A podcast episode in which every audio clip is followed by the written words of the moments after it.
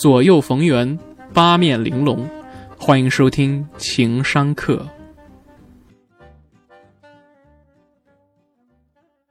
情商课 A.K.A 开卷七分钟，如何做一个血糖稳定不情绪稳定的人？哎呀，是吧？血糖不要有波动，情绪也不要有波动啊。这个心电图最好常波动。其实呢，情绪稳定啊，和血糖稳定一样的重要啊。最近要减脂，所以呢，你看看啊，一天到晚的盯着血糖，也盯着情绪吧，也可以这么说。为什么会情绪稳定啊？我经常会碰到那种大起大落、大开大合的人啊。有的小姑娘跟我讲说，谈恋爱谈了这么一个咆哮式的马景涛式的这个。有的时候角色会映射到这个人的本身。你看马景涛现在啊，那个咆哮的样儿，老了之后啊，咆哮会刻在血液里的啊，我都怕。但是我在想啊，他都这么大年纪了，也没中风，挺好的啊，身体素质挺好的。但是反过来说，就感觉整个情绪不对。我特别害怕、讨厌那种歇斯底里的人。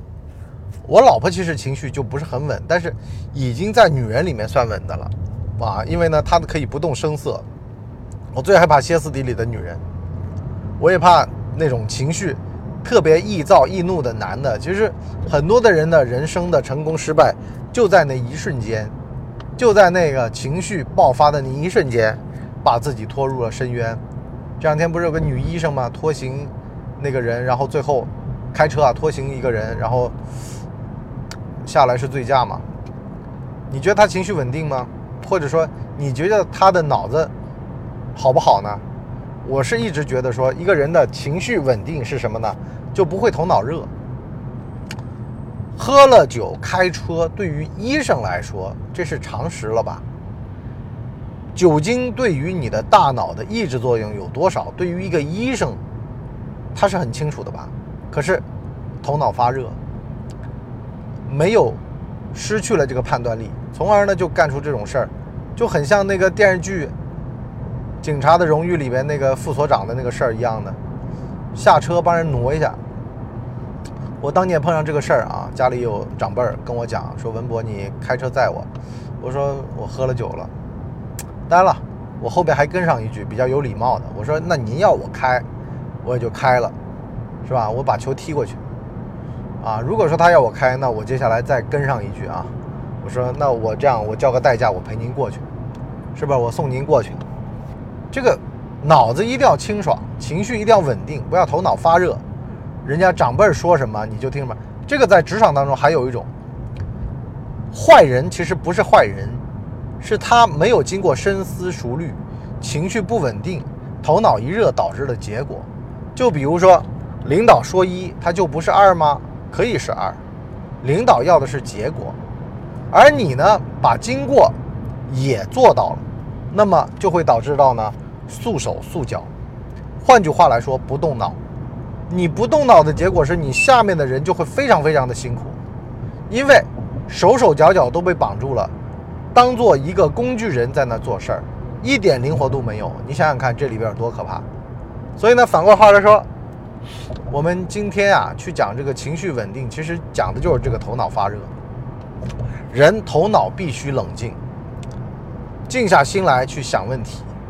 有的事儿，当他来的时候，偏偏需要你更加沉静的思考。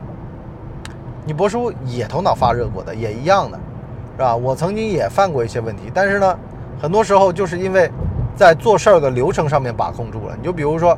多商量那一步，我就有一次跟我的合伙人碰到一个情况，我呢举棋不定，我呢就给他打电话商量，他的一句话就让我冷静下来。他说：“文博啊，这种股权质押这种事儿啊，是我们能干的吗？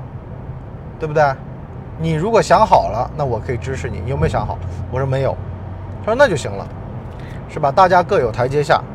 其实很多原则性的事儿啊，就是在于头脑发热。我还碰到过一个老哥。”那会儿年轻，老哥跟我喝了酒，酒酣耳热，跟我讲说：“文博，我们去洗个脚吧。”我当时脑子腾的一下，然后我说不去，非常非常冷静、温柔的但坚定的拒绝不去。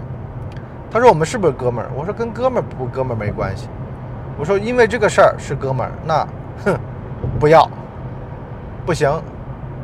然后他说那，你这样就没意思了。我说哦，我也不接茬，我就哦，什么意思啊？违反到原则的事儿，我就是很冷静的，不好意思。以后该交朋友不交朋友，该做朋友不做朋友，这不是今天这句话说了算的。你包括说借车，哎，文博，你借下我的，主你的车借下我，我有事儿不借，车和老婆概不就外借，那那还是不是朋友？那你当不是就不是喽，有什么关系呢？你博叔是从来不耽于别人拿关系来威胁的，没有就没有喽，有什么关系啊？我有老婆孩子热炕头就行了。别的人与我，你如果觉得拿这个关系来威胁，那你找错人了。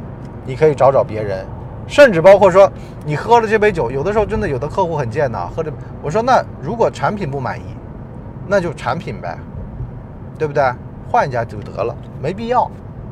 对方腾一下就冷静下来了，发现文博是硬茬儿，对吧？东西不好不好您退掉，跟我没关系。你包括说其实很多时候。我为什么情绪那么稳定呢？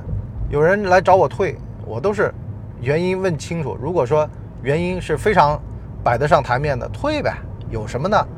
我不会在那头脑发热，因为早年我也犯过这个毛病啊。做个小破生意，觉得自个儿的东西经不得人家说啊。这个反正我得打开门，我得挣钱。可是现在很佛的，有什么关系呢？你要做做，不要做拉倒。我不求你，我也不处你，我也不觉得。我有什么问题？你有什么问题？大家都没问题，只是立场不同，对吧？我很冷静的跟你把这个事儿讲明白，非常淡定、坚定的把这个事儿说完，得了呗，是吧？至于你说的什么所，呃，可能啊，我觉得也是一个经历，就是到了这个年纪吧，我发现你跟我讲的什么关系不关系的，我不在乎。还有人跟我讲说，哎呀，我家里有什么什么关系，跟我有什么关系呢？而且越这么说，我还越鄙视他。你家里有那个关系，你怎么还跟我在那聊这个呢？对不对？你家里有关系不得藏好了吗？怀璧其罪啊，兄弟！越是这样，就我又觉得说，哎呀，你这个江湖的阅历太浅，被人家摸得透透的，是不是啊？哪有你这样出来混的呀？所以呢，换句话来说，当你的道行高了，这个水平高了，能耐高了，很多时候就看在眼里啊，就想笑，什么玩意儿啊？但是这个东西是这样的，在戏里面。你不能破戏，就是呢，你在里边也不能够笑出声儿，因为呢会让人出戏。这个时候最好的办法就是什么呢？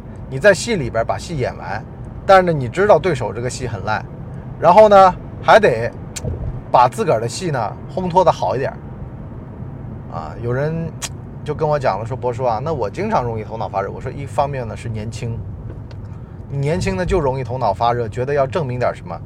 等到你过了该证明点什么，你也成了，也败了，你就会发现，其实啊，很多的事情它就是个客观存在，不以人的意志为转移的。当你觉得自己好像混得特别好的时候，想要跟人家比的时候，还有比你更好的呢。所以呢，得先去掉这个所谓的比较心。哎呀，我跟人比，我觉得我自己混得不行，或者说。我觉得自己混得还行，同学会里面在那吹牛，觉得自个儿哎呀高是吧？把酒给买了，把今天的餐给买了等等的。大伙儿切记啊，潜龙勿用。如果你有人生主线的时候，你会发现啊，其实按照你自个儿的那个主线，慢慢的往那拱，都已经很累了，哪有时间跟这些人哈拉来证明呢？没有空的。而且晚上来吃饭，他就光光是吃饭。就不会有那么多虚与委蛇的东西了。你就包括说像曹德旺在酒席上，自个儿在那儿忘情的啃着猪蹄一样的，为什么呢？我已经不需要了。有人说那是高境界啊，像我们的低境界的人学不来。他有钱，我说不是有没有钱的问题，是他想明白了。他的核心的竞争力是做玻璃，跟做玻璃有关的，咱们同行聊聊天儿；跟做玻璃无关的，那我今天就纯纯的来吃顿饭，又怎么了呢？我随心且所欲，因为已经修炼到这个境界了。我今天来的目的就是一二三这三样达到，别的加分项我不要，我不要加分项，是不是？加分项干嘛呢？做的人很好，让别人高看你一眼，或者觉得有合作的机会，我不要，我不要这合作的机会，因为不懂得我不投，不懂得我不玩，甚至呢是不懂的事儿，我宁愿 我错过机会啊！不是所有的机会都是机会，有很多的机会，弱水三千，只取一瓢，那瓢就够了，那瓢就够吃了，够喝了。啊，这样的话呢，才能够心态平稳的把自个儿的事儿干好。很多的人其实是投资上出的大事儿，在高歌猛进的时候做的一些投资，最后呢把自己的大厦给挖空了。相反，倒不是自己的主营业务，虽然主营业务不怎么挣钱，在挣钱的这个事儿上面，也在当世的时候也没有特别，但是等到危机来的时候，反而也就是这些救命绳能够救自己。那些花里胡哨的，啊，那些在酒席上认识的，这个也是你博叔的一个人生的经历啊。就是你认识那些花里胡哨的人，他只配跟你花里胡哨，而真正能够救难于水火的人，那真的都是过命的交情才可以的。所以呢，没有必要的。我今儿个就是来吃饭就行了。怎么样才能做到如此的宠辱不惊，且头脑清醒呢？我们情商课付费下半集跟各位好好聊。哼。其实根本的问题啊，还在于得经历。你如果不经历、没经历，那么建议你多听听我们的情商课、博物志、职场生存力、脑洞大开等等的节目。你博叔帮你经历是吧？你花点钱听听你博叔的经历。